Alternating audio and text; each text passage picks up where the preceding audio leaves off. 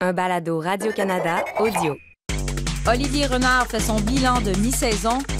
Quand les commotions cérébrales laissent des traces, Ronaldo veut quitter Manchester United et deux nouvelles équipes d'expansion en NWSL.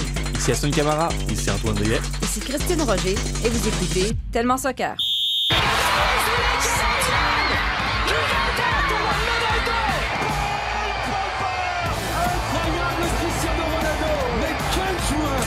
Joueurs doivent venir un jour au Real Madrid. A giant goal for Sky Blue. Evelyn Vianne looked to get the final touch right on the doorstep. Marcus Rashford. Oh, glorious! That is a special one. Ahí está que Mario le pidió, viene, viene, viene, viene, viene, gol.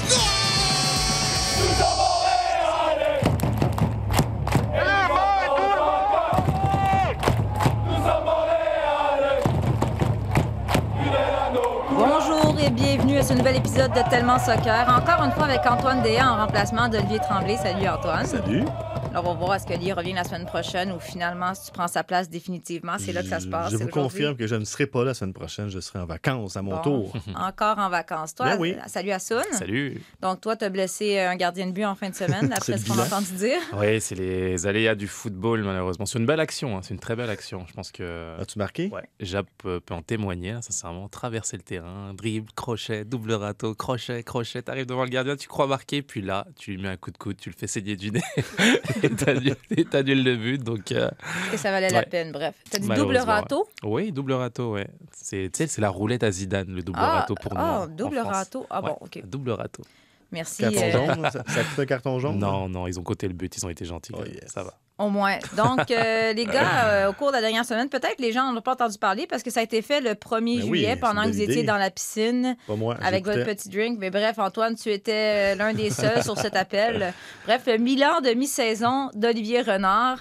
Euh, bon, rien de fracassant. Est-ce qu'on peut être vraiment euh, négatif quand le, le CF Montréal se retrouve au troisième rang dans l'Est? Très belle saison jusqu'ici. Ceux qui s'attendaient à ce qu'ils disent, euh, ben oui, je m'en vais signer un gros joueur italien ou un Paul Pogba, Paul Pogba de ce monde. Ou un Sénégalais, Assoun, un international ça. sénégalais, pourquoi pas? Ouais, Pourquoi pas tout de suite. Ouais, c'est- un drôle de bilan, le, le 1er juillet, euh, un bilan qui a été annoncé euh, moins de 24 heures avant à peu près. Donc, euh, il y avait beaucoup, beaucoup de journalistes qui étaient là à l'aube d'un long week-end. Euh, mais quand même, un bilan, bon, c'est- si on regarde le classement, c'est sûr que c'est un Positif. bilan intéressant, c'est positif. Euh, surtout que Renard a rappelé qu'en début de saison, ça allait pas très bien. Rappelez-vous, à la sortie de la Ligue des Champions, Mhm. euh, il a dit en début de saison, on avait zéro victoire en quatre matchs. Il y avait un petit peu le feu, mais tout le monde est resté calme, tout le monde est resté posé, patient.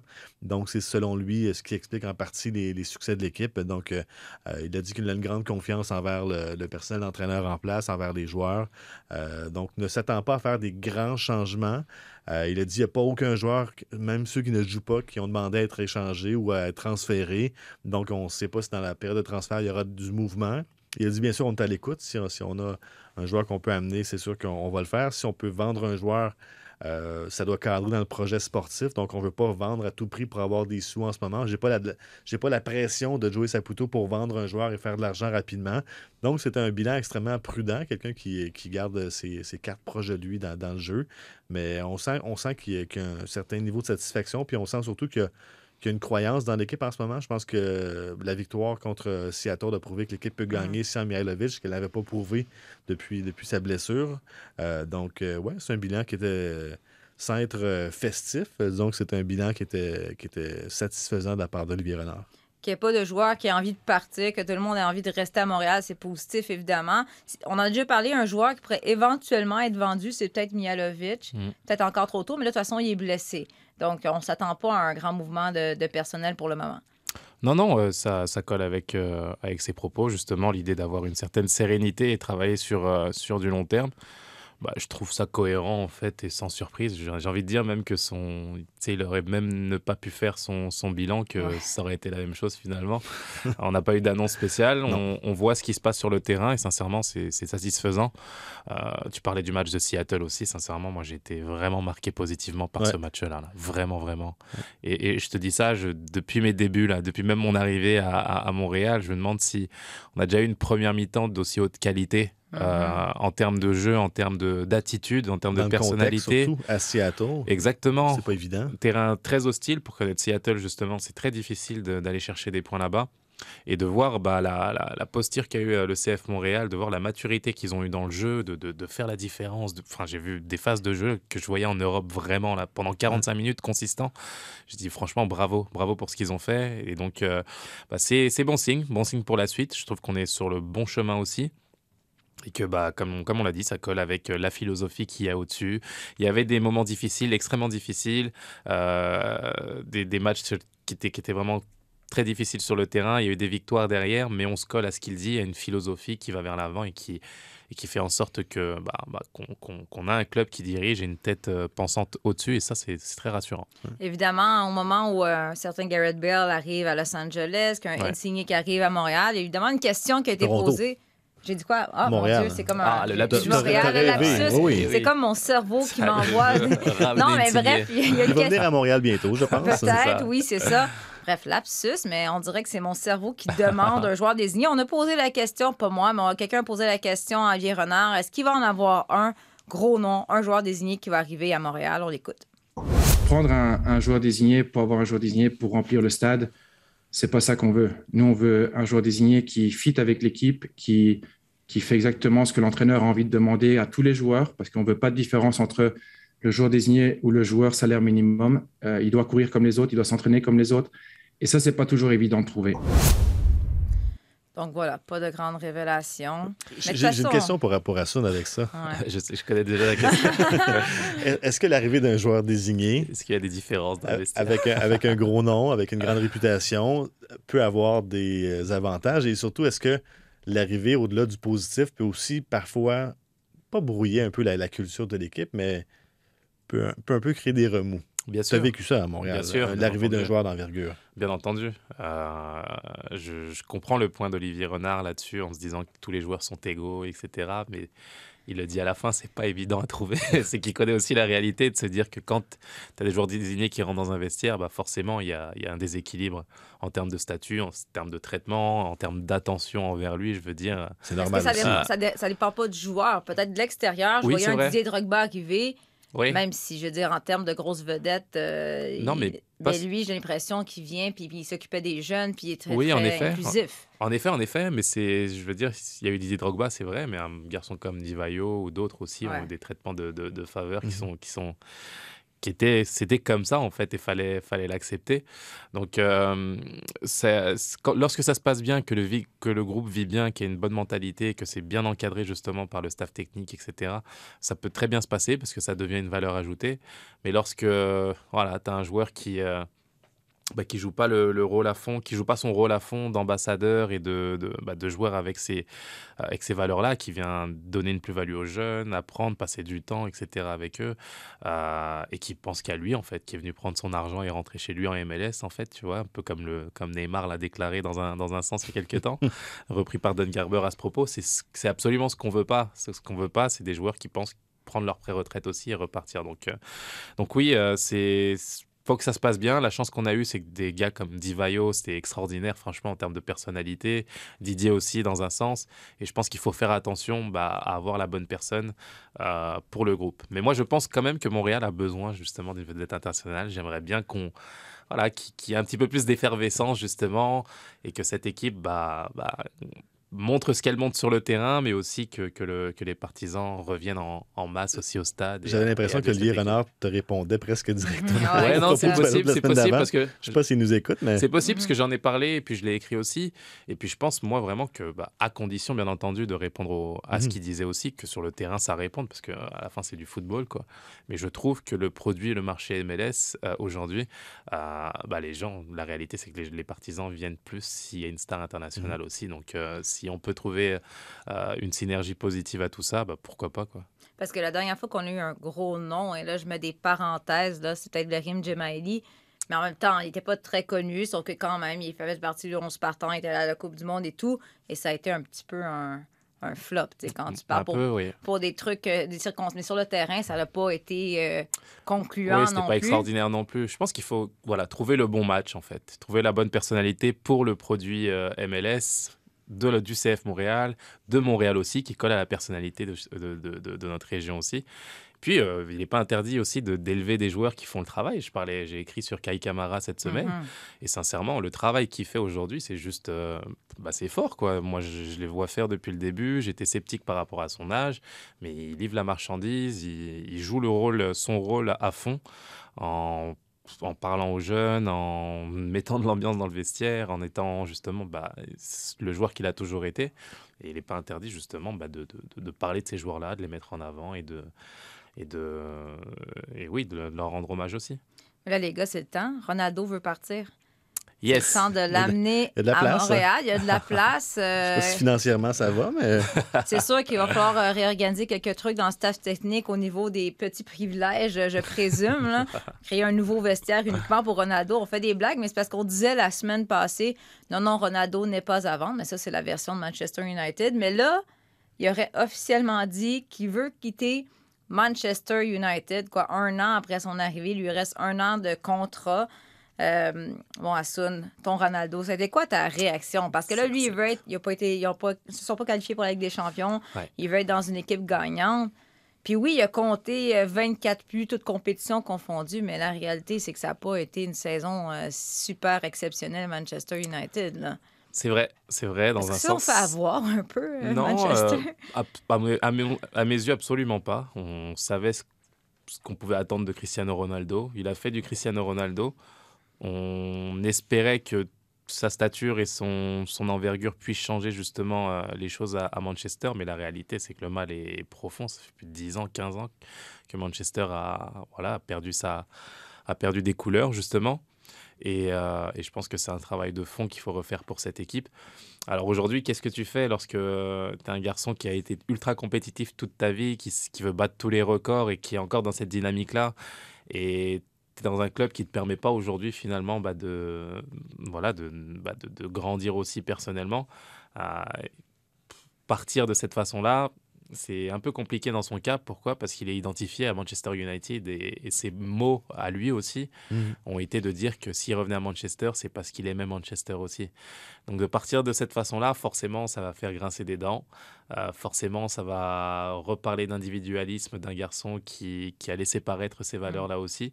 Et pour lui, en tout cas, ça va pas être un choix évident. De rester soit à jouer la Coupe UEFA pour la première fois depuis peut-être très longtemps. Je suis pas sûr qu'au Portugal, il avait joué à, ses- à ses débuts avec le Sporting.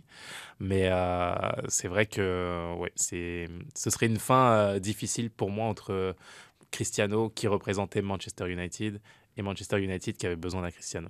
Que- de l'autre côté, il y a ouais. aussi le. le- Moi, je vois ça de l'autre côté aussi. Et Mm. ici, comme, comme dernière action, comme héritage à Manchester, il aidait Manchester à retourner en Ligue des Champions l'année suivante. Est-ce que c'est un défi qui pourrait l'emballer? Visiblement, pas pour l'instant. Peut-être que c'est un petit peu trop idéaliste de ma part, mais C'est je- pas, c'est pas son caractère. c'est c'est- c'est- c'est ça aussi. Donc, euh, moi, Lui, je veut être dans l'équipe Oui, gagnante, mais C'est il ça. déplore quand même, il déplore qu'il n'y a pas eu assez de, de bonnes grosses signatures, le fait que les, les sélectionneurs se succèdent à une vitesse euh, éclair. Ouais. Euh, là, euh, bon, Manchester United a dit qu'il voulait essayer de garder Cristiano Ronaldo. Euh, ils ont- lui ont dit qu'il devait participer à la tournée de pré-saison Manchester United qui doit jouer en Thaïlande et en Australie. Mais là, ce matin, aujourd'hui, on apprend que Ronaldo a raté l'entraînement. Manchester United aurait dit oui pour des raisons familiales. Donc, tu sais, on s- je disais, ben beau, Manchester United veulent, veulent le garder, mais si, euh, si lui, il veut pas être là. Puis là, l'affaire, c'est il va où? Parce que là, Ouais. on sait que Bayern Munich avait été en déjà, mais là, il y aurait Chelsea et Napoli. Je veux dire, Chelsea, OK, peut-être. Y a-tu vraiment. Il me semble que c'est un fit qui ne fonctionne pas. moi, je l'imagine pas en bleu. Peut-être ça va- je, Ouais. je vais être convaincu du Et contraire. là, mais tu je- t'en vas à Napoli. C'est pas Ronaldo, sur les, sur les- les- les traces de Maradona. il- il- Non, moi, sincèrement, c'est c'est ce qui est compliqué aujourd'hui. Parce qu'il- veut pour aller partir, où? mais où? Pour aller C'est où? ça. Où il y a de C'est la place pour lui? ça devient tellement individualiste que qu'on ressent même le tu sais le, le- qu'il est en train de forcer des portes limite pour aller tu sais à Naples ou, ou dans des clubs comme ça juste pour les stats derrière tu vois. Donc moi c'est compliqué je le vois en MLS, moi, sincèrement. euh, je Je veux dire, J'ai des l'an prochain. c'est ça. Il euh, reste un purgatoire d'un an, puis ensuite, il s'en ici, Exactement, pense. tu- Parce qu'il n'y a plus d'options là, en Europe, je veux dire. Je ne vois pas Ben, où il peut aller. Il y, en a, mais est-ce que c'est intéressant pour lui? Non, Dans le sens c'est que ça. Il y, a, il y a tellement de clubs qui le voudraient, mais à quel prix? Puis bah, est-ce que lui, il veut y aller? Ouais? Le PSG peut réaliser le fantasme de tous les footballeurs. Oui, sauf que, Messi, tu sais- Messi Est-ce que, est-ce que- t'imagines Ronaldo, Messi, Neymar? C'est ça. Non, mais c'est parce que Ronaldo, il veut être dans l'équipe gagnante, mais il veut être la star de l'équipe gagnante. Donc, il n'ira pas dans un PSG où il doit devoir euh, partager ce, ce statut-là. Je veux dire, ils vont, lui, Neymar et puis Messi, ils vont s'enlever la balle entre eux-mêmes. là. Ça Ah, marche pas. Ils peuvent se tirer la bourre justement pour, euh, pour voir qui est le meilleur. Mais non, c'est c'est compliqué. Moi, sincèrement, si j'étais Ronaldo, Oui. Conseille-le. non, je serais resté un- an à Manchester. J'aurais fini euh, En d'une certaine façon. t'essaies. Exactement. Tu as fait ta carrière, tu as, tout gagné. Je veux dire, tu n'as rien à prouver à personne. Puis tu viens faire deux ans à Miami ou à Los Angeles par la suite. Personne te dira rien. Merci, au revoir, monsieur. Quoi. Donc, euh, Je, je- je comprends son désir de vouloir être en Ligue des Champions une dernière fois. ouais, ouais, c'est- De l'autre côté, t'en as fait mille là, déjà, Ouais. des matchs en Ligue des Champions. là. Mais c'est la- c'est l'ADN des compétiteurs. Ça, et puis ouais. c'est Cristiano Ronaldo aussi. Ça peut se comprendre dans son ADN de compétiteur. Mais bon, Puis là, après Ça- ça, si, ça si jamais il venait à- en MLS, parce que là, évidemment, toutes les grosses vedettes semblent Montréal davantage... étaient- Non, non, mais regarde, j'ai compris là, que, je veux dire, euh, bon. le quartier Hochelaga, c'est pas l'affaire la plus attrayante au monde, mais bref... Il veut, toutes les, les grosses vedettes sont évidemment plus intéressées par Los Angeles et Miami, mais à un moment donné, euh, New York, peut-être? peut-être New York, ça peut être intéressant. Ouais. Mais sauf que, tu sais, je veux dire, à un moment donné, si les grosses vedettes s'en vont toutes là-bas, est-ce que ça peut pas créer un certain déséquilibre au sein de la Ligue? Ou en bout de ligne, tant mieux? Parce que ça va. Côté marketing, c'est vendeur. Encore Ouais. une fois, on l'a dit, le jour où Ronaldo arrive, tous les stades sont pleins à chaque match. On l'a déjà le déséquilibre, j'ai envie de dire. Ouais. En MLS, c'est historique. hein. Quand je vois Gareth Bale signer en TAM, euh, en joueur TAM à LFC, je veux dire. D'ailleurs, euh, on a quelqu'un a posé la question à Olivier Renard. Qu'est-ce qu'il pensait de la manœuvre pour que Ouais. Bell soit, soit Tam? Puis il a dit bah, je, Bah, bravo. je, je préfère ne pas. Je vais rester diplomate. Non, Je ne commenterai pas le- le- les livres financiers des autres équipes. Je me concentre sur la mienne, mais disons que. Oui. ouais, Expliquons c'est- c'est quoi TAM pour les gens qui ne sauraient pas de, de quoi on parle à Soon. Bah, c'est justement euh, des catégories de joueurs qui rentrent en fonction des, des- des salaires. Donc un Gareth Bale qui, qui est censé gagner des millions euh, devrait arriver en fait en joueur désigné si la logique était euh, respectée entre guillemets. Euh, mais là, on le, on le fait rentrer dans une ca- catégorie inférieure en fait d'un joueur qui ne rentre pas dans, les- dans, dans les critères du joueur désigné et qui permettrait justement bah, d'aller chercher d'autres joueurs désignés et d'avoir ce fameux Ouais. déséquilibre qu'on a. Donc Gareth Bale en joueur TAM aujourd'hui, c'est juste insensé pour les gens qui nous écoutent aujourd'hui. C'est juste pas normal, il faut se le dire. Mais vous y croyez dans le sens où, oui, sur papier, c'est c'est TAM, mais il n'est pas venu ici pour, pour des peanuts, c'est sûr. Hein? Ben, il doit avoir des commanditaires du club qui, Ouais, YouTube, commandent. YouTube euh, qui, doit, qui doit régler la facture La derrière. voiture, Les le- l'appart. euh, De toute façon, il n'y en a pas besoin vraiment. Ouais. Les comptables sont très créatifs. Donc, Oui, il, oui. il y a- il y des façons d'organiser tout ça. Des sessions gratuites avec Tony Robbins, partenaire du club aussi. Voilà. Mais euh, non, non, c'est c'est- le déséquilibre est déjà là. On va pas être dupe, hein, c'est compliqué. Je suis d'accord avec Olivier Renard. Et donc, euh, sais, imaginez un Cristiano Ronaldo au LA Galaxy euh, et créer, créer une. Et Bell, les FC Oui, ça peut être Mmh, aussi euh, vendeur aussi au niveau de la rivalité. Donc, euh, au final, ça peut être un plus pour la ligue, mais c'est vrai que pff, non, moi, je n'ai jamais cru à l'égalité des. Mais en Europe, c'est ça aussi déjà. En, en Espagne, depuis, depuis 15 ans, c'est Barça, c'est Madrid. Mhm. En France, ben, c'est le, le PSG de la Sun. Je veux dire, c'est- c'est un peu dans la nature aussi du Ouais. sport. Exactement. Le déséquilibre, il est partout. Puis, mais des fois, il y a quand même des équipes à petit budget qui arrivent à, à survivre et à faire des belles choses. Il faut, faut s'accrocher à ça. Mm. Donc, à suivre le téléroman Ronaldo, ça se peut très bien qu'il y ait des, des nouveaux dénouements juste euh, par le moment où le, ce balado est publié, parce qu'habituellement, c'est ce qui arrive. On enregistre, quelque chose qui se passe une heure après. Et après, ben, moi, je continue de rêver. On attend Messi qui va venir à Montréal. Mais sans, sans latin, Montréal, ça fit totalement. Ronaldo à Toronto. Donc, on reprend la rivalité espagnole. Voilà, moi, je suis prête. J'attends ça. Je signe. On est prêt d'ici deux ans. Ça va arriver, je vous le dis.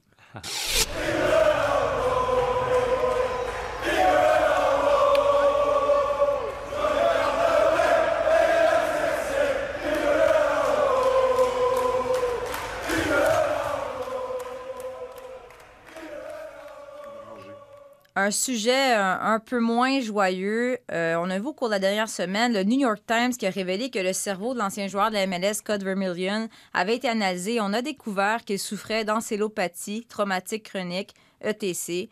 Euh, il est décédé, ce joueur, en décembre 2020, à l'âge de 44 ans. On a dit que c'était d'une surdose de drogue accidentelle. Il a pris sa retraite en, 2021, en 2001 après une blessure à la cheville, mais sa famille a dit qu'il est devenu très déprimé.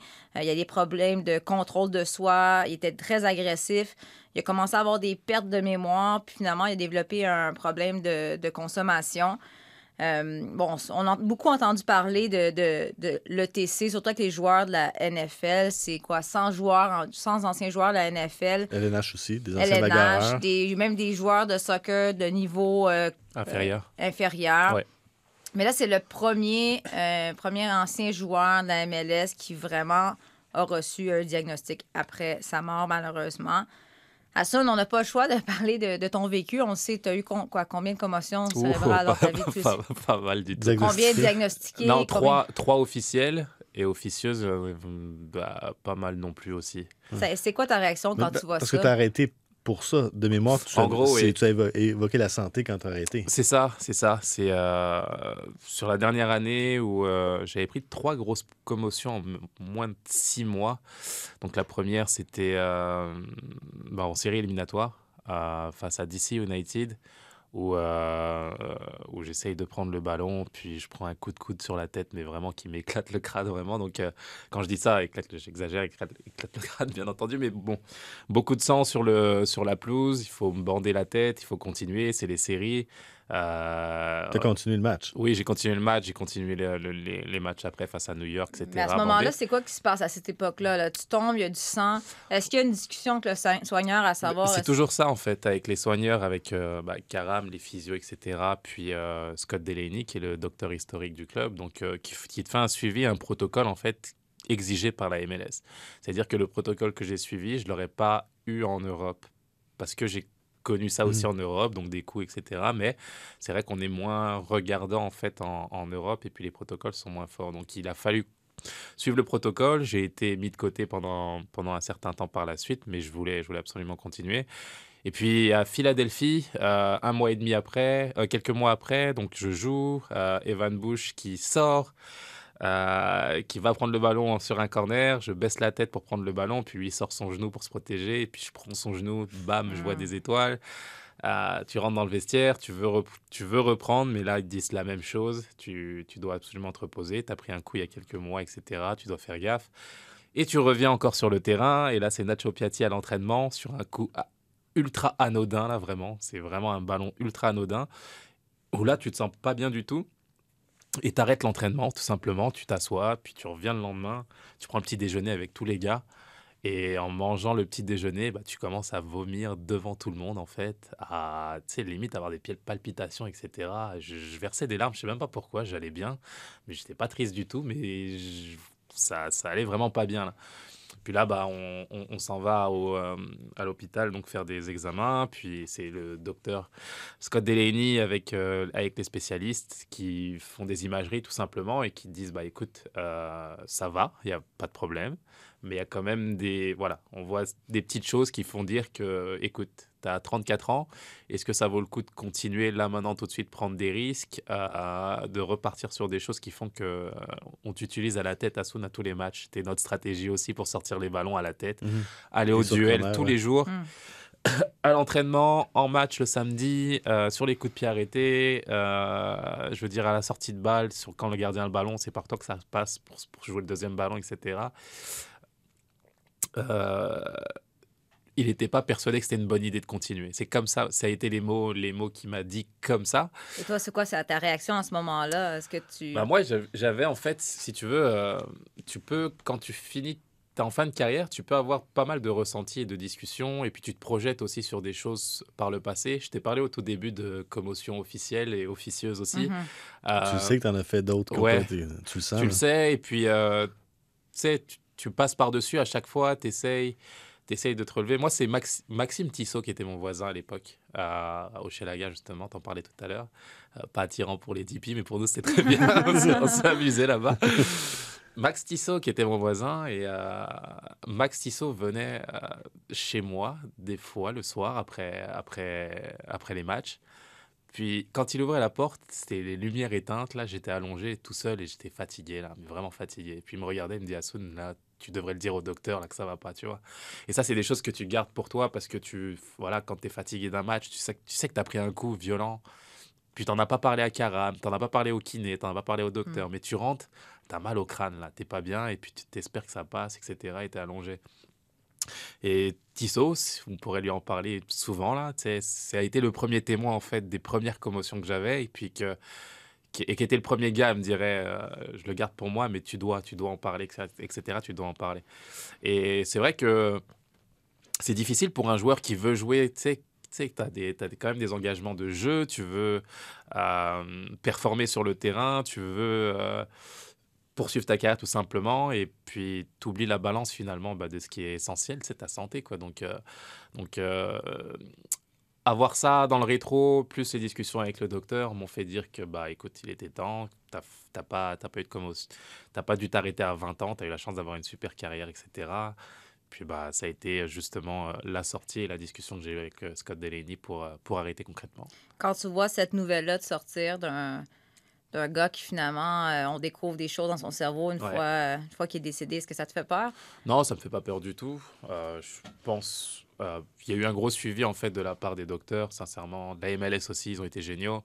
Des discussions aussi entre joueurs. Euh, je pense à Davy Arnaud aussi, qui a, qui a arrêté cause euh, ça, pour ouais. cause de commotion aussi. Donc dans des discussions qu'on avait, c'était mon capitaine, c'est vraiment un des, de nos leaders aussi. Donc euh, euh, t'essayes de, parler ça de la meilleure des façons. Et t'as un accompagnement vraiment de la ligue dans la discussion, etc. Donc il n'y a pas de problème.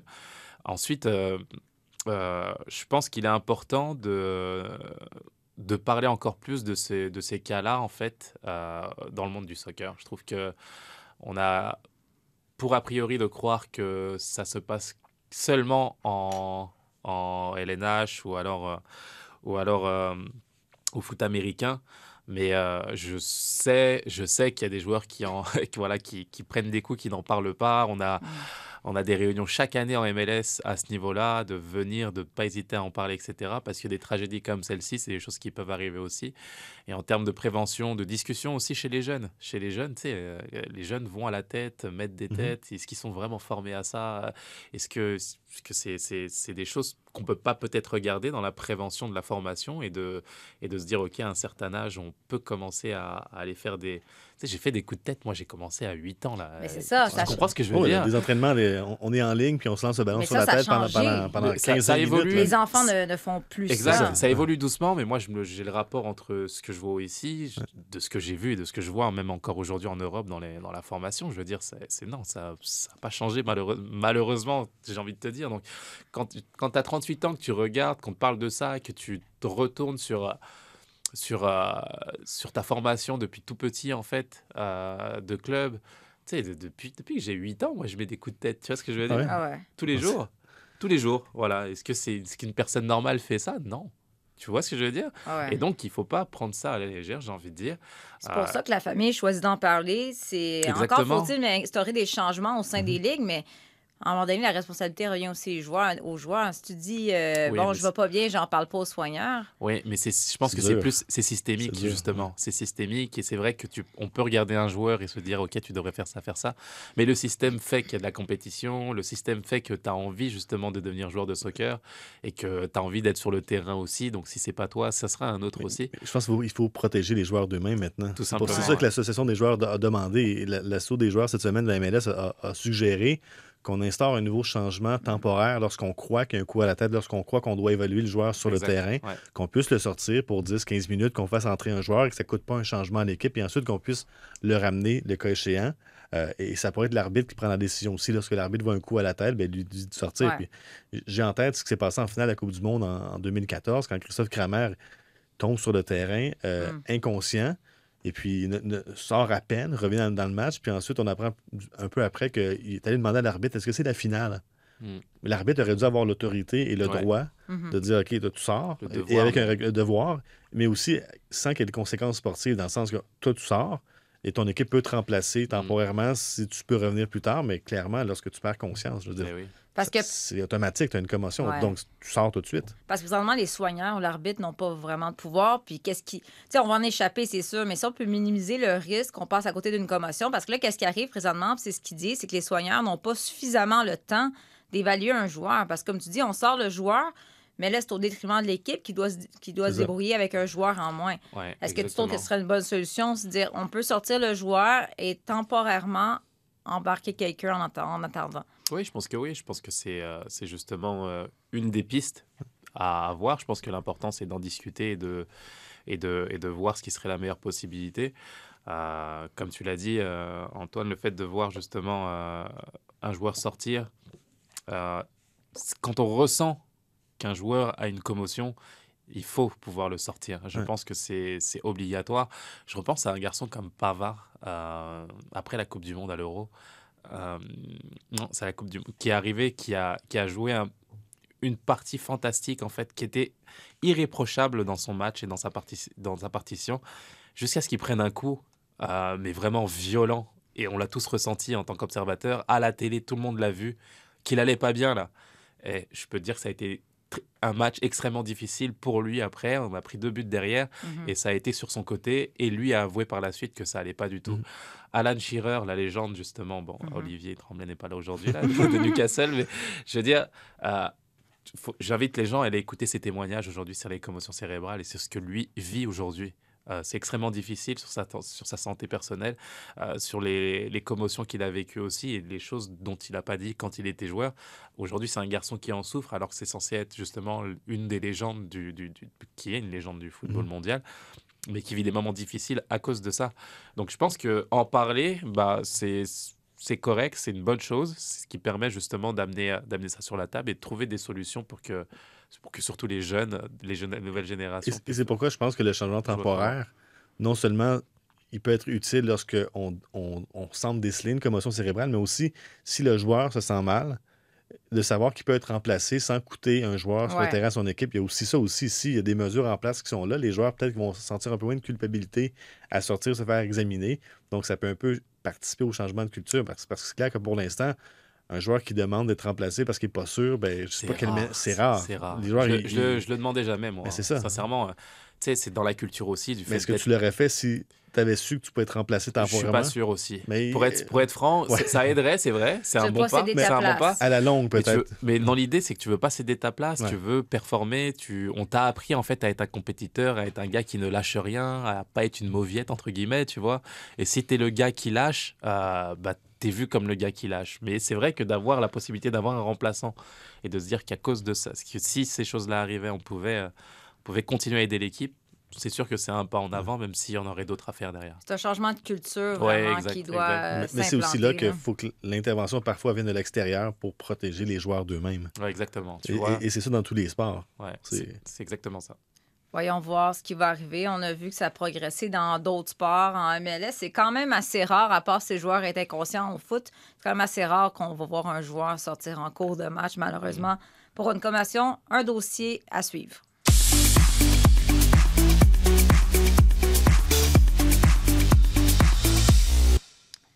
Ça bouge beaucoup dans le monde du foot et encore une fois, on aurait pu faire un épisode de trois heures. Quelques nouvelles, je veux en parler avec vous. Euh, Tournons-nous vers le soccer féminin. La commissaire de la NWSL, Jessica Berman, qui a confirmé qu'il y aurait deux autres équipes d'expansion en 2024. On pense qu'une de ces équipes-là va aller en Utah. Il y avait déjà une équipe dans le passé qui a été déménagée à Kansas City. Et là, c'est la deuxième équipe. Parmi les possibilités, on parle San Francisco. On sait qu'il y a eu deux équipes d'expansion cette année à San Diego et à Los Angeles. C'est vraiment des super succès jusqu'ici. Atlanta, Columbus, Austin, Cincinnati, Toronto. Mhm. Euh, il y a deux affaires là-dedans. Là, il y a un peu un débat. Est-ce que c'est une bonne chose que des équipes de la MLS aient leur propre équipe de, de la NWSL ou s'il y en a d'autres qui disent ben c'était ça qui était bon, c'est que la NWSL, les équipes avaient leur indépendance et ne, ne- reposaient pas sur un propriétaire de la MLS. Vous en pensez quoi, vous, là-dessus? la, la commissaire a l'air à dire que ça prend un peu de tout pour faire un monde. Donc, ça prend des équipes affiliées, ça prend des équipes indépendantes. Ça dépend où la Ligue veut aller. Est-ce que tu vas être. euh, est-ce que tu vas entrer dans des gros marchés avec beaucoup de concurrence ou est-ce que, tu, au contraire, tu vas attaquer des marchés un peu moins importants avec moins de concurrence ou tu as un plus gros impact? Donc, c'est un peu ça. Qu'est-ce que la Ligue veut faire? Euh, moi, je pense que d'être euh, lié à des formations MLS, je pense qu'il y a plus d'avantages que d'inconvénients parce que tu as une synergie dans la mise en marché, dans les infrastructures, tu peux réduire tes coûts d'exploitation. Euh, Mais tu sais, ça dépend. Los Angeles, je veux dire, c'est un groupe de propriétaires, des stars. Ça a été un super bon coup Mhm. marketing. Mais si tu veux t'implanter, à, mettons, à Toronto, mieux vaut peut-être être affilié à. C'est ça, pour, pour prendre les, les, les, les- infrastructures. J'aime beaucoup San Francisco comme candidature. Oui, ce serait une troisième euh, équipe en Californie, mais la Californie, c'est 55 millions d'habitants. C'est immense, c'est un- grand territoire. Puis San Francisco, c'est à 5 heures de, de LA. Donc, j'aimerais j'aime beaucoup cette, cette- cette candidature-là. J'aime beaucoup Toronto aussi. Je pense que tôt ou tard, la NWSL doit penser à une expansion canadienne parce que malheureusement, j'ai pas l'impression qu'il y aura une ligue de ce calibre-là canadienne avant, avant- à moyenne échéance. Euh, donc, est-ce que Denver pourrait être une- aussi une ville? C'est pas encore mentionné, mais c'est un territoire important. Est-ce que Boston pourrait aussi avoir une équipe? On, sait parle que- aussi de Nashville, peut-être Ouais. Saint-Louis. Mais moi, ce qui, ce qui m'a. Ce qui m'a un peu- je suis peut-être hors sujet avec ça, mais avec Roe contre Wade cette semaine, j'ai l'impression que la Ligue va peut-être éliminer d'emblée un paquet d'États Ouais. euh, où le, le sujet de l'avortement et peut-être d'autres sujets connexes aussi pourraient avoir un retour en arrière. Est-ce que la Ligue veut s'implanter dans des États comme ça, avec euh, où le droit à l'avortement peut être euh, aboli du jour au lendemain? Donc, est-ce que ça va faire partie de la discussion? Est-ce que ça, ça fait aussi partie de la- des, des- des grands thèmes, des grands, des, des grands critères? Peut-être, mais je n'ai pas la réponse à savoir qu'est-ce qui, est- qu'est-ce qui est un bon marché, qu'est-ce qui est un moins bon marché, quelle est la, la bonne formulation. Je pense que la Ligue se cherche encore en termes d'identité. C'est intéressant ce que tu dis parce que s'il y a bien une ligue où il y a des joueurs, des équipes Qui parlent. qui parlent, imaginez pas Megan Rapinoe qui va aller jouer dans certains de ces États-là. Ça n'arrivera pas. Il y a aussi le combien ça va coûter. On parle peut-être de 10 millions pour une équipe d'expansion, mais la commissaire dit ben le prix va être selon les- la demande. Euh, en 2019, l'OL Reign a été vendu pour 3,5 millions, mais là, plus tôt cette année, Michel Kang a acquis le Spirit de Washington pour 35 millions. Là, on parle de, en deux ans et demi, c'est passé de 3,5 à 35 millions pour une franchise. Donc, ça, c'est une bonne nouvelle. Ça veut dire qu'il y a une très bonne progression. Euh, toi, Sun, si tu... Premièrement, moi, je pense que même j'aimerais ça que ce soit à Montréal. Il faudrait qu'on en reparle encore à Gabriel, à Gabriel Gervais, à Joey Saputo. On en est où là-dedans? Parce que c'était supposément un projet d'avoir un penchant féminin. Pour l'Académie, surtout, je pense, Oui, mais, d'abord. mais pour l'instant, il n'y a rien. Euh, je pense que Toronto, s'il y a une place où ils peuvent s'implanter pour commencer, Toronto, ce serait assez logique. Toi, qu'est-ce que tu en penses? Est-ce qu'ils devraient demeurer indépendants ou on s'affilie à des équipes de la MLS? Bah, c'est vrai que je vais, je vais dire au niveau du ressenti que j'ai et de ce que j'apprends en ayant rejoint Radio-Canada, et, c'est vrai que c'est des sujets qu'on n'avait pas par le passé. Je veux dire, quand on est dans le monde du foot professionnel, masculin entre guillemets, euh, on n'est pas souvent euh, mis au courant de tout ce qui se passe dans le monde féminin. Et puis moi, bah, j'apprends des choses qui sont juste folles en fait depuis que je suis ici, depuis qu'on en parle, depuis que, que, bah, qu'on a ce balado aussi sur différents sujets. Et, et malheureusement, en fait, euh, j'ai comme l'impression qu'on aura besoin, en fait, de, je ne sais pas si l'aide est le bon mot, mais euh, de l'implication euh, du football masculin et Mhm. d'assumer le fait que le football a été fait pour les hommes aujourd'hui, en fait. Ce qui fait que l'impression que j'ai, c'est que le, le soccer féminin a été mis au, au second plan, au second, second niveau, et qu'entre guillemets, c'est les hommes aujourd'hui qui vont décider si les femmes ont leur place euh, de la même façon.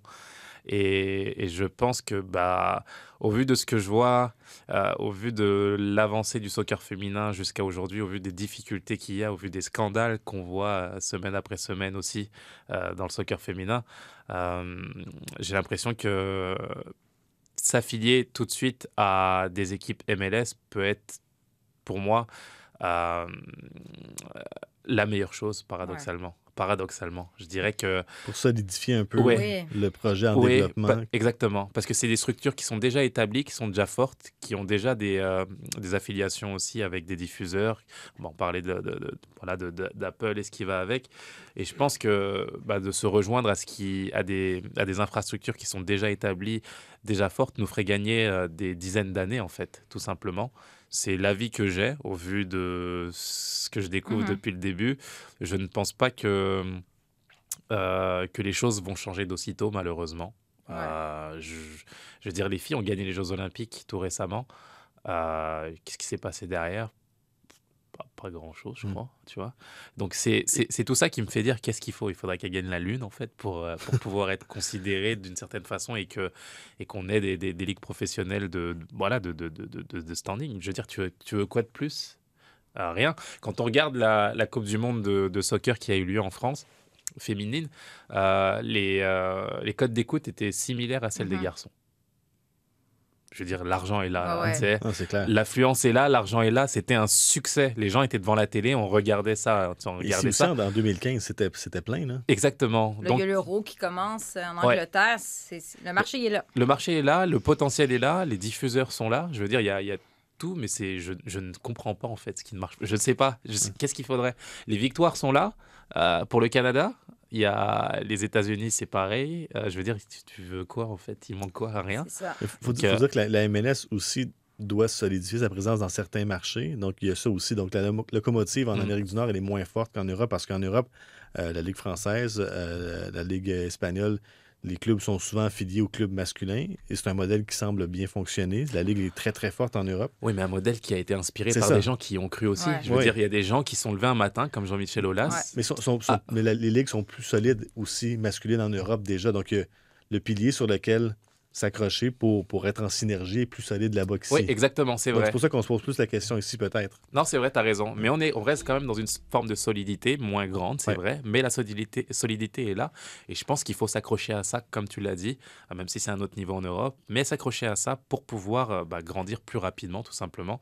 Donc, euh, moi, voilà Ah mon avis tranché. Et moi, Parce- je pense que c'est par là que ça passe. Parce qu'imaginons que c'est 10 millions pour une équipe d'expansion, le monsieur Saputo et compagnie. 10 millions, tu as l'équipe qui partage le centre d'entraînement, le centre Nutrilaire. On partage et le même chandail avec le même logo. euh, on joue au stade Saputo. Même équipe marketing pour vendre des Même billets, équipe même marketing, billetterie. je veux dire, le risque, je pense qu'en vaut la peine. C'est clair. C'est pas un très gros risque. En tout cas, on, on en a souvent parlé. Si vous nous écoutez, M. Saputo, Patrick Vallée, Gabriel Gervais, on met de la pression.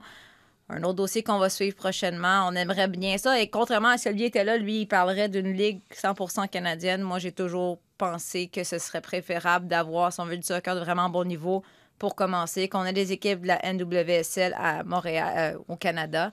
Parce que la Trois, ré- quatre marchés au moins. là. parce que dans la réalité, c'est que si tu veux que ça fonctionne en partant, tu as besoin des Alex Morgan, des Megan Rapinoe et compagnie Trinity Rodman qui vont venir au Canada.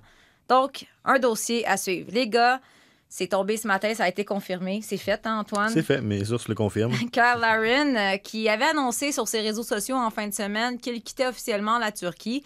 On avait entendu parler de la Premier League, peut-être Nottingham Forest. Eh bien non, ce sera Bruges. Est-ce que vous êtes surpris de, de cette destination, euh, Assoun? Non. Non?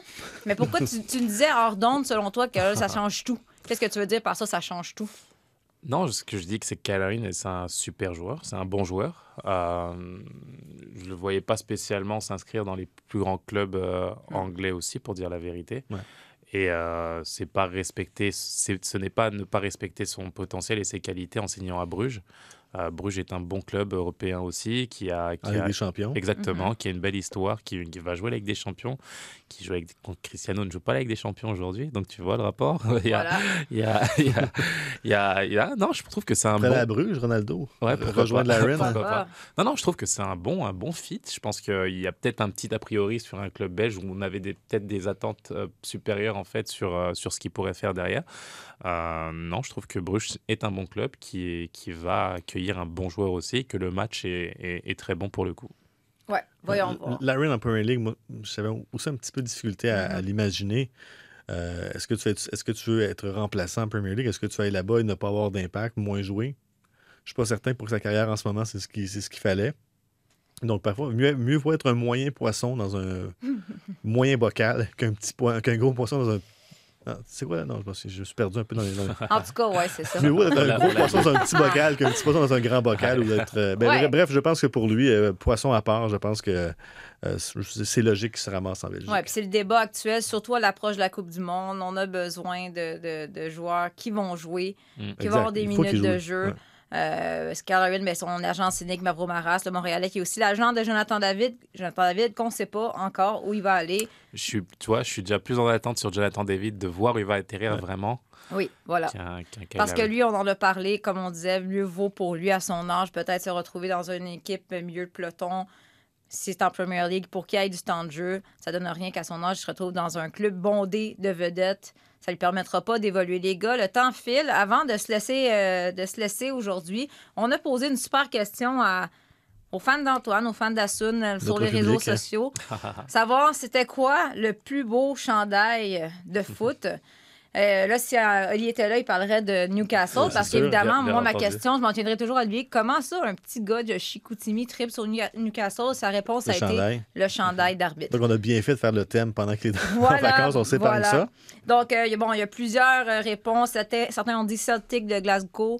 Euh, Il y en a qui ont dit Marseille pour Assun, évidemment. Euh, écoute, on a eu des, beaucoup de réponses diversifiées. J'ai pas vu le chandail du CF Montréal parmi les réponses. Non Désolé, plus. on n'a pas parlé de flocon. Juventus. Juventus, évidemment. Un petit allure de, un petit allure de Newcastle, un peu, là, le rayé. PSG, évidemment. Ah non, Euh, il, est, il est pas mal critiqué, le nouveau maillot du PSG. En Il y en a qui l'ont dit. Moi, j'ai toujours aimé personnellement les couleurs de la Suède, les chandails de la Suède, bizarrement. Ouais. Le jaune qui flash. Euh, et là, le, le- le chandail que le Canada, les filles canadiennes ont utilisé pour le match contre la Corée, un- le chandail euh, en appui à la communauté LGBT, avec le numéro multicolore, je le trouvais magnifique, mais on peut pas l'acheter. Bon. Impossible de se le procurer, évidemment. Vous, les gars, Ben moi, je suis un peu un puriste. Donc, euh, les maillots de club, euh, pour moi, c'est souvent des, des panneaux publicitaires pour un commanditaire. Mm. Donc, euh, ça gâche un peu. Donc, je suis allé dans des, des- des maillots de, de- de- de sélection. Donc, pour moi, c'est. J'ai écrit Brésil, le jaune Mm. euh, qui, peu importe c'est quoi le modèle, va toujours me faire vibrer autant. J'ai écrit Cameroun également. J'adore le vert Cameroun ouais. et le damier croate qui, moi, euh, certains Ah. détestent. Euh, moi- Non, moi, moi, je l'aime. j'aime Moi, je ça, l'aime. ouais. C'est tout, ou rien, c'est vrai. Ouais. Ouais. Moi, je ressortirais. euh, bah, c'est vrai que je suis plutôt un peu puriste aussi. J'aime bien les maillots, maillots classiques, style le rouge de Manchester, Ouais. Mhm. la Juve, on en a parlé aussi. Mais s'il y a un maillot qui s'est, pardon, qui s'est démarqué ces dernières années, c'est le maillot du Nigeria en fait, Ouais, à la Coupe vrai. du Monde 2018, Ouais. qui a fait un buzz mais incroyable. Et c'est vrai que, euh, écoute, ça a été le maillot, un des maillots les plus vendus, qui a, qui a été euh, qui est complètement rentré dans le monde de la mode aussi, dans le lifestyle, dans le, c'était juste extraordinaire toute la vague et l'engouement qu'il y avait autour de ce maillot. Donc s'il y avait un maillot que je ressortirais, c'est euh, et je vous invite à aller regarder, c'est vraiment le, le maillot euh, vert, blanc et noir du Nigeria Coupe du Monde 2018, extraordinaire. Il y a Isabelle Godette qui a un peu la même réponse que notre réalisateur Jacques-Alexis Bernardin a dit celui de mes enfants. Ah, c'est ça, cute, pareil. Ah, mais il y a quand même quelqu'un qui a parlé du maillot de l'Impact de Montréal. J'ai pas eu du CF Ah Montréal, mais j'ai eu l'Impact de Montréal. Bon, le Barça revient très, très, très souvent. Le fameux maillot de l'Argentine aussi. Ah oui. Numéro Argentine, ouais, 10, plus euh, spécifiquement. Euh, France et Italie. Les Pays-Bas. Les Pays-Bas, ils ont quand même toujours des beaux maillots, des Ouais, maillots Le orange, c'est- Orange, ça ressort c'est- toujours. c'est c'est dur à, ba- à battre. Moi, je cherche vraiment. On a eu énormément de réponses, puis je cherche un CF Montréal. Il n'y en a pas. euh, ben, écoute, c'est pas un maillot, mais vous irez voir pour le fun les équipes, euh, l'équipe de l'Islande, les filles là, qui s'en vont à la coupe, à l'Euro présentement. C'est pas leur maillot, mais leurs différents kits pour arriver au match. Les survêtements. Les survêtements, mais des fois, c'est un kit juste de shirt. On dirait qu'ils s'en vont jouer au tennis. Après ça, c'est un complet hyper stylé, hyper original. Puis ça, j'aime ça voir des fois le kit de l'équipe. Tu sais, autre chose que, que les hommes qui arrivent avec euh, le complet noir et blanc. Classique. Là. ouais. Classique. Ça aussi, c'est super intéressant. Suivez les équipes féminines à l'Euro. On a hâte de voir les super beaux maillots de cet Euro qui commence en Angleterre. Donc, on salue Olivier Tremblay.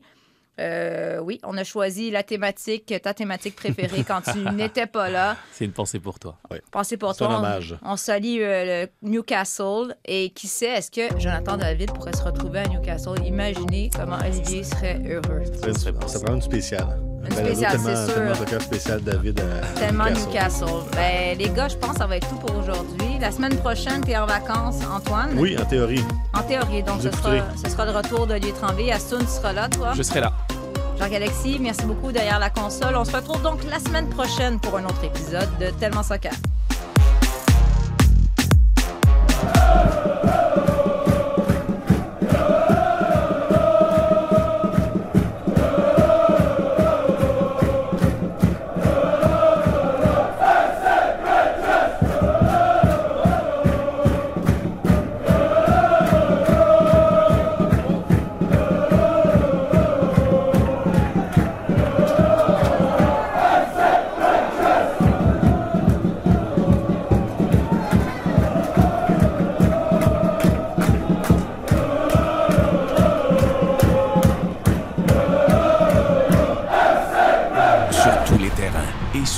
Appareils.